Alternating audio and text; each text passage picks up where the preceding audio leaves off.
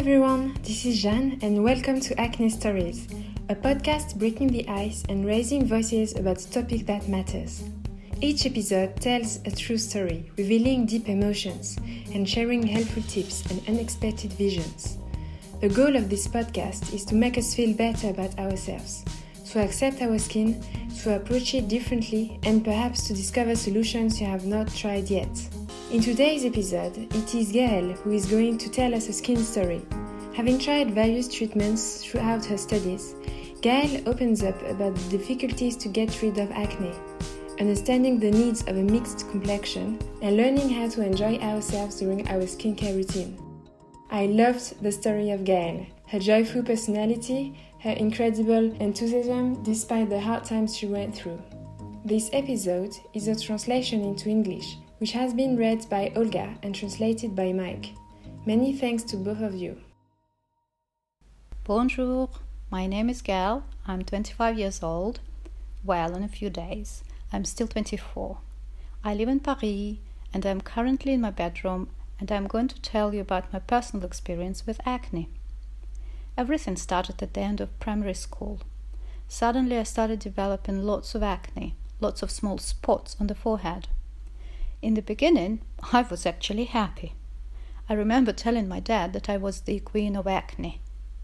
I was not even aware of the situation, the reason being that at that age we pay less attention to our appearance, so it was not problematic for me until the sac mainly on my forehead. And I remember my first visit to dermatologist when I started middle school. My parents were slightly worried as my acne started developing at such a young age. The small anecdote is that my dermatologist gave me some products, but I did not fully understand what they were to be used on. For instance, I was given a shower gel without understanding it was actually one, and I applied it as a face cream, and some weeks later, my skin was burned, and I ended up having a sort of baby skin as it had entirely peeled off. During the following year, the fourth grade, acne became serious, and I started to be self conscious about it. I insisted that my parents book me another appointment with a dermatologist, but this time to go and see the specialist who could give me a full treatment that I would be able to follow through from the beginning to the end.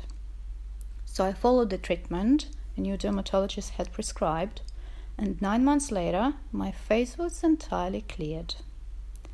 I was very happy. By that time, my father got expatriated to Italy, and my whole family, including myself, moved over there too. Things went on very well during my first year in Italy. I no longer had acne and felt beautiful, happy, and suddenly it all came back. It was towards the end of middle school and beginning of high school. This time it was much more of an issue. I got really concerned about it, and it became hard to cope with the matter. I would notice the skins of my friends and of my sisters, especially my older sister, whose skin is beautiful. My mother also has a gorgeous skin, and I was wondering why me? Why do I have acne? And how can I get rid of it? Strangely enough, I did not want to see a dermatologist again. I was a bit fed up. It started at the end of primary school, and I was by the time at the end of middle school. Well, I also discovered the power of makeup, and I told myself that I would get used to it and that it would eventually disappear one day. I was already dealing with acne for four to five years now Maybe it would go away next year, and it would all be over soon. I started to put some makeup on. I remember I was begging my parents to spend enormous sums of money to buy me high end foundations, like the ones from Giorgio Armani. This was when I started to put loads of makeup on, because my acne was extremely visible, with microcysts and white spots located on the forehead, but also on the cheeks and the chin, well, everywhere, on the back, in the area of my décolleté, as I said, you name it. So I started putting makeup on, as I said, and above all, I was doing it in the dark. I remember very well this period of my life. It was hard for me to look at myself in the mirror. I was afraid of mirrors. As soon as I saw my reflection, I wanted to cry. I was feeling very, very bad.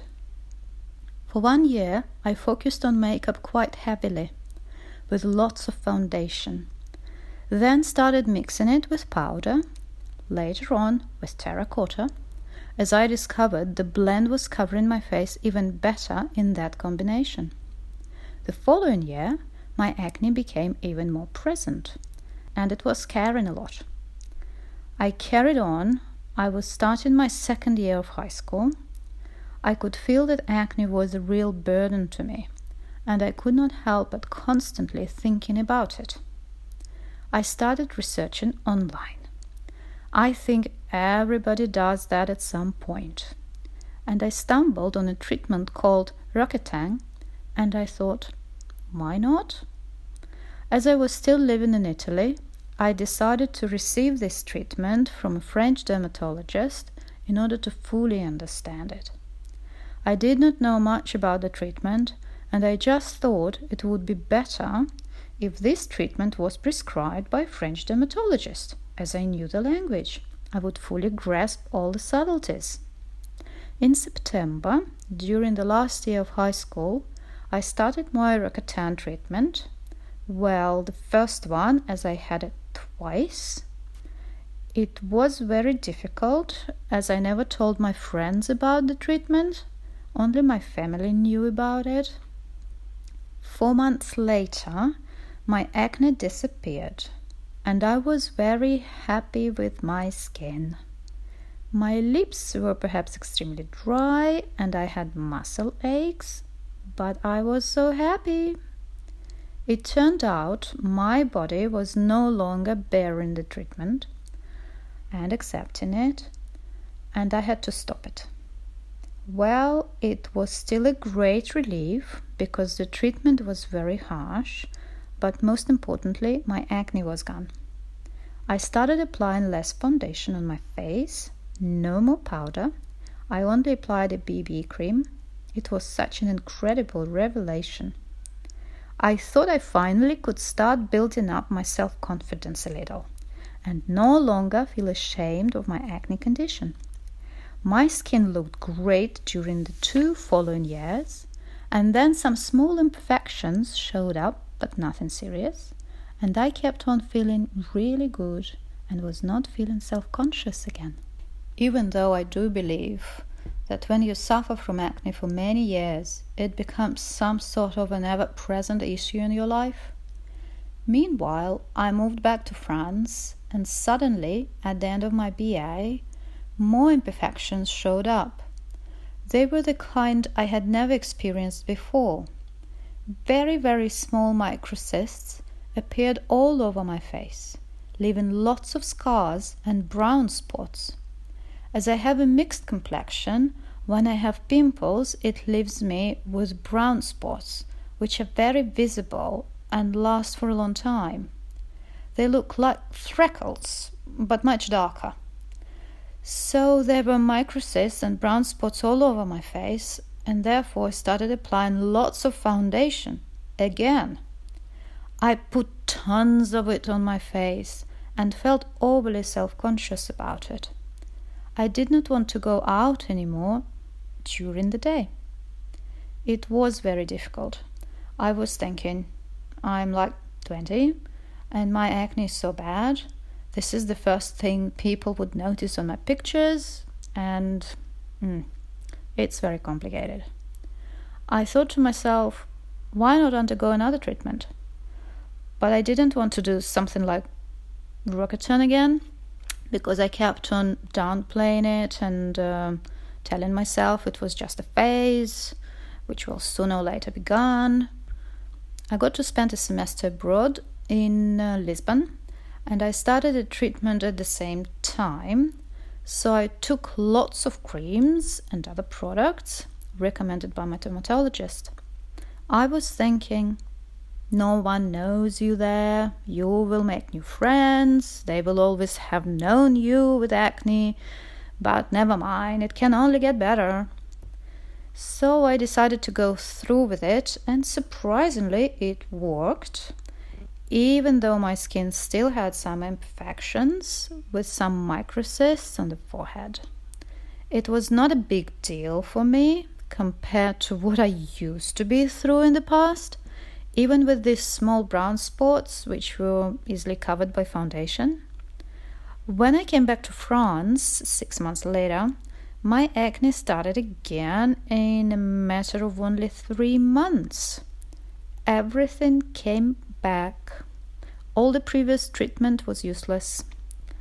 I believe there was no other solution. I tried almost everything. Tried so many diets to cure acne, following the strictest skin and health routines, which cannot be more perfect and I came to the conclusion that the only method which really worked for me was Roaccutane that enabled me to heal my skin and get rid of this disease, which is acne. Everything was fine during the time I was undergoing the treatment. I braced myself as I remembered my auntie told me about a dermatologist in her town. Apparently, she was incredible, a good listener, given efficient methods, I thought to myself, let's give her a try. I immediately told the dermatologist that I wanted to do Roaccutane treatment and nothing else because I knew what I wanted and I knew my skin so very well. I was 23 and I've been facing acne for 12 years. I knew from a long personal experience what worked and what did not. The dermatologist told me straight away that she could see that I was very sad, sensitive to everything that happened, and fragile.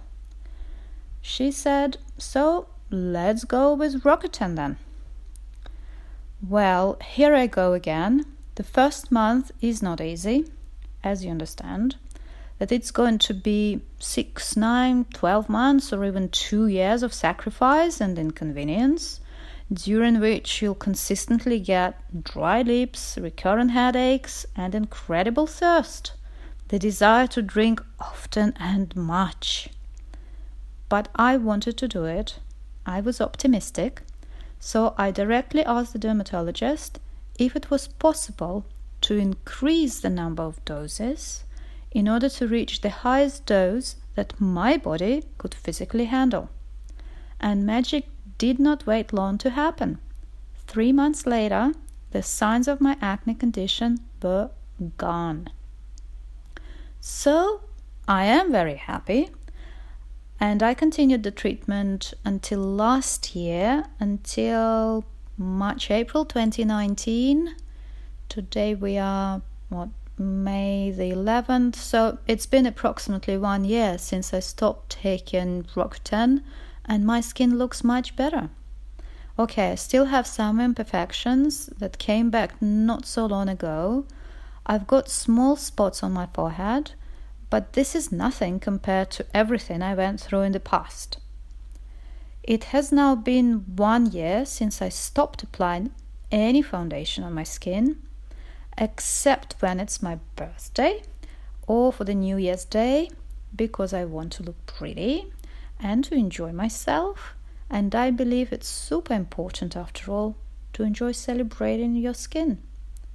But it has really been one year since I have felt alive again. Since I have accepted my skin, I have started looking at my reflection in the mirror again. I have started accepting that people take pictures of me and that I take selfies without using any filters. I have the impression of rediscovering my skin, of rediscovering my face.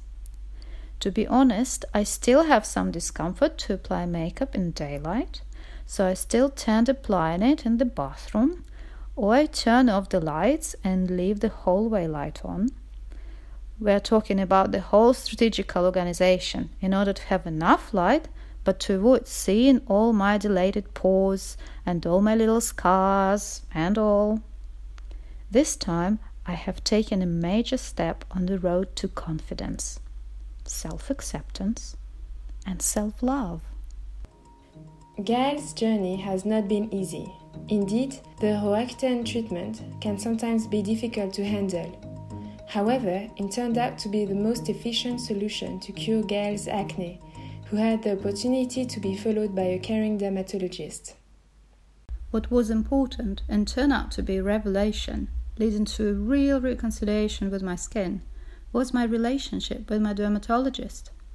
This is something I wish for everyone who has skin issues, who is self conscious, who feels bad, who cries a lot, because I have shed a lot of tears, and I still cry sometimes, because I still feel traumatized by all these years of acne.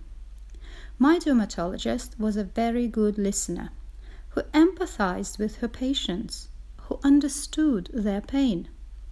This dermatologist had an instinctive power to understand I had a mental block.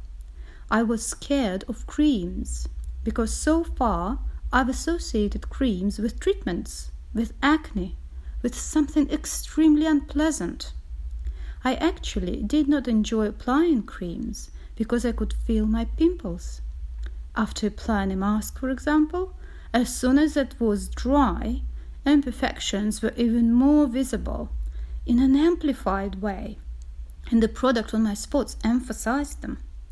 My dermatologist told me listen, you need to enjoy these products at some point. I indeed think the marketing and development teams do a great job, and there is plenty of choice amongst the products. You are going to find something you will enjoy for sure. Just enjoy yourself.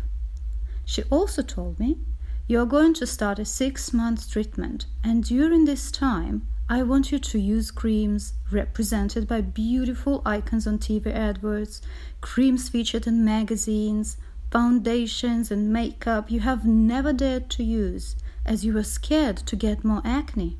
Just try them because Roaccutane is such a strong treatment that it does not matter which cream you use, the treatment will work and the acne will disappear within a few months. I felt reassured, and I thought that indeed one day I want to go to Sephora or other stores and choose a product because of its attractive packaging, regardless of the ingredients, without trying to detect risks of allergies, just to enjoy myself. And this is exactly what I did. I purchased the creams I had always wanted to have glamorous indie brands I found on ASOS. Although before I used to think maybe I should be more suspicious as these products come from ASOS, I stopped thinking this way and I bought all of them, all that I wanted. It was a true step towards reconciliation, being at peace with my skin, having this feeling of well being. This was when I learned how to recognize a smooth cream but also which products my skin actually loved. How to boost the skin's glow, make it look rosy, less dull, etc. etc. It is important for me to have fun with products, to love them, because this is the stuff that you end up wearing directly on your skin. Having learned how to love her skin and seek pleasure during her beauty routine, Gaëlle then interned in a cosmetic company. This unexpected experience will eventually help her to regain confidence. Another chance I had during this same period was the beginning of my internship with an international cosmetic group in the department of a wonderful brand called Biotherm. This brand is part of L'Oreal Luxe and it promotes a simple and efficient beauty routine. It advocates imperfections despite all the beauty diktats. This was a real springboard which enabled me to reconcile with my skin. Firstly, I considered the situation as very paradoxical. Me, Gaëlle, who has been suffering from acne for more than 10 years, who cries every two weeks because of acne, is going to take part in a six month internship for a brand with models who have flawless skins, with people who have perfect skins because they would all use these products. I don't know if it was luck or coincidence, but I joined a team of very kind people, and I did not want to hide my acne from them, as I would spend my days with them. I was drinking lots of water because my drips were so dry. It was useless to hide it. Three weeks later, when my colleagues started asking me questions about my personal life, I told them about my Roaccutane treatment, and surprisingly, one of them was following the same treatment too. And we started talking a lot about that, sharing tips about products that worked, and so on and so forth. For instance, I told her about a cream called Bepanthen, originally created for baby skin. It actually works very well on adults too. I advise you to apply lots of this cream on your face before going to bed, and you will wake up in the morning with a highly hydrated skin, and the effect will last for the next couple of days for sure. This is a tiny tip for all of you who follow the Roaccutane treatment. It was magical to work with this team as they were very good listeners and they succeeded in restoring my self confidence by paying me lots of compliments. I remember one day I was walking through the product development department where teams work on innovation, designing products suitable for all skins, and a lady just looked up at me and said, Wow, your skin is beautiful. It's probably the compliment I will remember forever because I was waiting for this compliment for a very long time, for a very long time indeed, probably since my eighth grade when I started being self conscious about my acne. I went back home and literally cried from joy and thought to myself, maybe I have reached this step where people will make compliments about my skin and tell me it is beautiful. I was so happy because regularly during coffee breaks, my colleagues were saying my skin was glowy, and it was hard to believe I suffered from acne. All of these teammates, without knowing it, boosted my self confidence, and it was what I needed, as I then had to prepare for job interviews to find an apprenticeship, and it was so very nice of them. I'm so grateful to them all for what they did for me. This internship taught me lots of rituals, and these are really important. An important information I wish to have heard earlier was to caress your skin softly, to barely touch it instead of rubbing it as you would do normally. For instance, after the shower or after rinsing your face with water. It's not necessary to rub your face with a towel because it can be quite harsh and irritant to your skin. Acne prone skin is like a newborn baby who needs affection, who just needs to be patted gently now, anytime I rinse my skin, I use a small linen towel and pat it very slowly and lightly. As a result, my skin is still slightly wet. At Biotherm, I also learned about a ritual often used by Asian women, mainly in Korea and Japan. They use essences, which are different from serums. They're actually called water essences, as they're as liquid as water and the concept is to apply the essence on wet skin before applying your moisturizing cream. It worked very well for me, and my imperfections were less present. My skin felt more hydrated, and the sensation lasted all day long. After this internship, Gaëlle became more self assured and strengthened her skincare expertise. Then she carried on her research and now shares the tips to take care of our skin, especially for mixed skins. Finally, reflecting on all of these tips that I learned during my internship and my Roaccutane treatment, there is something else I learned while I was using all these cosmetics that I dreamt of using. It is that you shouldn't be afraid to moisturize your skin and to use the most hydrating products because hydration is key for saving an acne prone skin. I learned it quite recently, but a skin with imperfections actually needs a lot of hydration constantly. It's exactly like the metaphor about a newborn baby who is often hungry and needs to be fed often. The more you apply creams to cure acne and imperfections, like mattifying creams for oily skins, the more acne gets amplified. The issue with these creams is that they don't offer hydration. We should be more informed about this need to nourish our skin. And we should not be scared to go to a pharmacy and to choose the richest cream in terms of hydration, as this is what helps the skin. This is something which saved my life, and it is still the case. Not a long time ago, it was proven once again. I wanted to change my moisturizing cream because I just wanted to try something else. And this new cream smelled so good, like raspberry, and the packaging was very nice and cute. However, it was less hydrating than the previous cream I had been using for a whole year. And I thought it was okay. It still was hydrating, and it was a kind of life at first sight feeling. The packaging was amazing. At least I would be glad to see it in my shower every morning.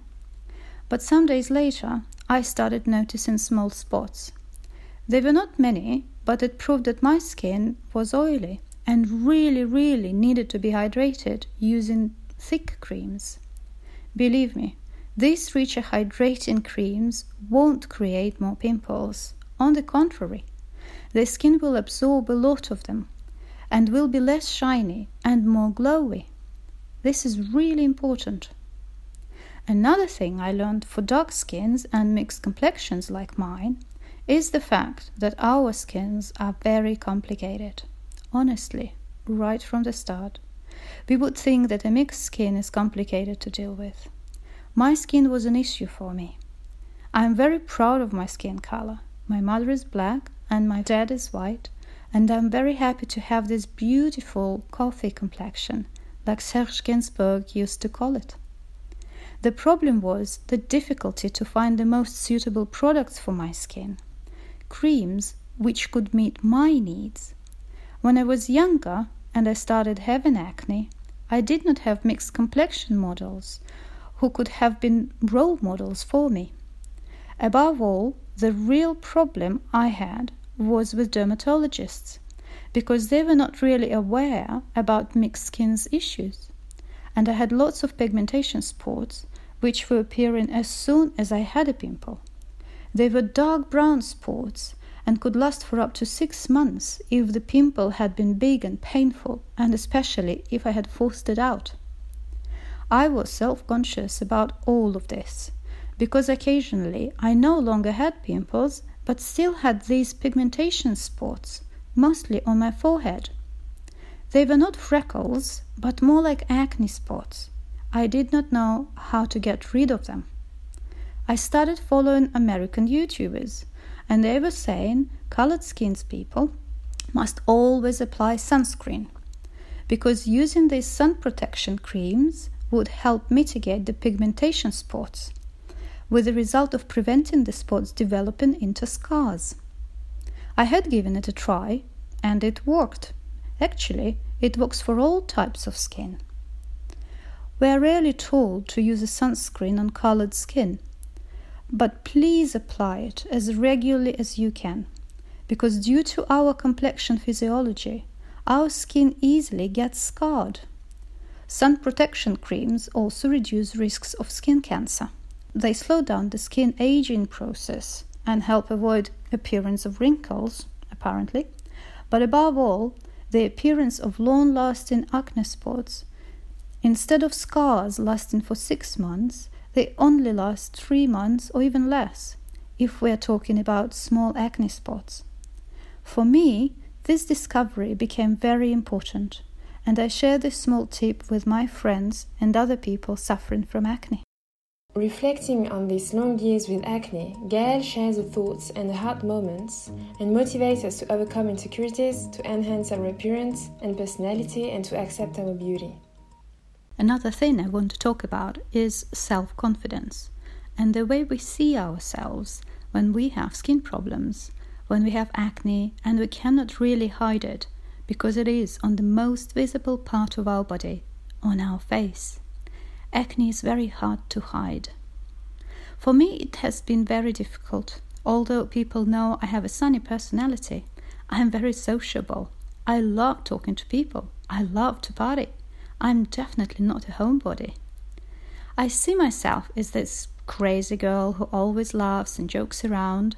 From an external viewpoint, one can think I am very confident, not caring about what people might think of me. In addition to this, I have my own unique fashion style. I sometimes like wearing very atypical clothes. Only my parents and sisters know it had not always been easy for me. I have two close friends who also know about my path and how self conscious I was, and really sometimes I still am. I shared a lot of my difficulties and concerns with them over time. In hindsight, and kind of summing up everything I told you so far, 14 years later, I'm about to turn 25. I am ending my apprenticeship. I am about to officially start my career after six months of internship and one year of apprenticeship. I would like to say to all people suffering from acne, I understand you, and it is important for me to say it. Because I wish I had heard these words of support, been myself scared of going out during sunny days, because my acne would be more visible, the fear of being photographed with lots of big red spots all over my face, the fear of meeting new people. I understand everyone going through these states of mind. You need to know that you are not alone. I was not alone, and I'm sure many people experience similar things as I did, maybe sometimes even worse. And let me tell you something about my view about makeup. Lots of people think it is bad to put too much makeup on and that it makes things even worse. That foundation clogs up pores. Well, for me, it helped me to have a social life and go out about my business. I was in denial for a long time and I was crying fairly on a daily basis. I remember one day I was outdoors and I was thinking, well, now that I have put my shield on, no one must notice that I'm ashamed and that I feel bad in my skin. It may feel stupid, but it actually made me stronger. It clearly was total denial, and I'm aware of it now. Inside, I felt really bad. I had powerful insecurities. Foundation helped me during this denial. I thought it helped cover imperfections. Even though I think that sometimes foundation can make it worse, I strongly believe that foundation won't give you more imperfections, provided that you take the right products, non comedogenic and as natural as possible, and follow a thorough personal hygiene procedure. By putting foundation on, people feel protected and hidden in a way, as if no one will notice. It's like your face armor. It was a psychological issue. This is how I carried on going out, having fun, partying, and meeting people, attending to university, and carrying on living. Although this was a long shot, as I'm fully aware of where I started. When I was removing my makeup, I would notice my skin was so inflamed with lots of spots and big pimples. Another complicated factor was my love for the ballet bun. You know, the kind when you pull your hair back very tightly and make a center parting. For me, it was a symbol of beauty, enhancing a slender figure, highlighting a gracious neck, a bit like Audrey Hepburn. The clothes I chose, always trying to follow a certain style, according to the trends that I enjoyed. Eventually, it was a good way to feel better thinking people might not notice my pimples, but rather the handbag or an outfit I chose, very fashionable. It looks and sounds like an excuse, but it was truly helpful. It is important to find things or habits that make you feel better during these periods of severe acne and self consciousness, because this is also what will enable you to keep a social life. Do not give up, be yourself. Do not change because of your acne. I know I could have been more introverted, although I am the most extroverted person on the planet. I always talk very fast, with rare exceptions. I am full of energy. I always want to leave. I imagine life is like a movie constantly recording, and we must always smile. Do not be afraid. Just show yourself the best advantage. Take the best angle and be ready for your close up. Well, paraphrasing Gloria Swanson's character in Sunset Boulevard. I have been lucky on that point. I did some modeling when I was younger. Since I was 18 until recently, from time to time, I posed for brands, for magazines, and it gave me self confidence. There were moments when I have been asked to attend a casting, and I really wanted to answer, No, thank you, because of my pimples, but I refrained from doing so. I was thinking, if they had a look at your pictures, noticed your flaws on your face during the casting, and still selected you, why would you say no? What is stopping you? Smile even more to life and go beyond your insecurities. I know people around me were kind and did not judge me because of my acne. But I thought to myself, prove to your acne, which has been following you for years, that you can do something very good and you can pose for a magazine and I made sure I followed my own advice. I posed for a small publication once called Le Parisien, and one day I was on a tube and a young woman was reading that magazine, for which I did the front cover. My face was covered by pimples by that moment, because it was four months since my picture was taken for that magazine cover, and in the meantime my acne got worse it was just before going to Lisbon. I thought to myself, well, okay, indeed I have acne, but it is okay, because you're on the front cover of a magazine, and this is so cool. You remained beautiful in the eyes of the editorial staff who selected you. This beauty, try to accept it. And if you must live with acne for the rest of your life, just do it but for now, you are beautiful. You can see your pimples a little, but it does not matter. It is a part of your beauty, of your personality.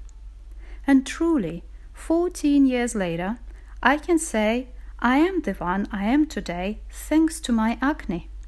I would not be where I am today without my acne. I could not have the same strength without my struggle and experience with acne and I think my sociable and party loving energy would not be so developed without my acne. Maybe I don't have the most beautiful skin. Maybe I don't have a perfect face. However, I have a very fun personality for my family and my friends and the people I love around me, and I am proud of being like that, of being who I am. This is important. Period. Well, well, well. Now I think you're seriously convinced that I did share my experience and talked about my life with acne because I really want you to feel secure and not alone and be confident and going through this experience is actually shaping you and making you who you are. So by telling you all this long story about me, I just want to conclude and uh, wrap it up for you. I think acne is a disease which is difficult to accept, perhaps impossible. I still find it difficult to apply makeup in natural light, for example, to see myself on pictures without any filter. Well, it's getting better. But it may be stronger, and we must carry on living because life does not cease over one pimple. Who says beauty is not acne and that acne is not beauty? No, you have to learn to live with it and just carry on going out and partying in plenty of bars and restaurants. And apply makeup as much as you like, enjoy the creams you use, talk to people around you, make new friends, Find a good dermatologist, though, who will support you psychologically, even emotionally, as well as offering you a sound advice and suitable treatment programs. And above all, love your skin and love yourself, because this is what matters the most. Bon chance! I hope you enjoyed this episode. If you would like to share your story or your opinion on the podcast, you can get in touch with me by writing to acne stories podcast at gmail.com. Feel free to share this episode on social networks and to rate it on iTunes. Acne Stories is also available on Spotify and Deezer and has an Instagram page too. Have a great day and see you soon for the next episodes.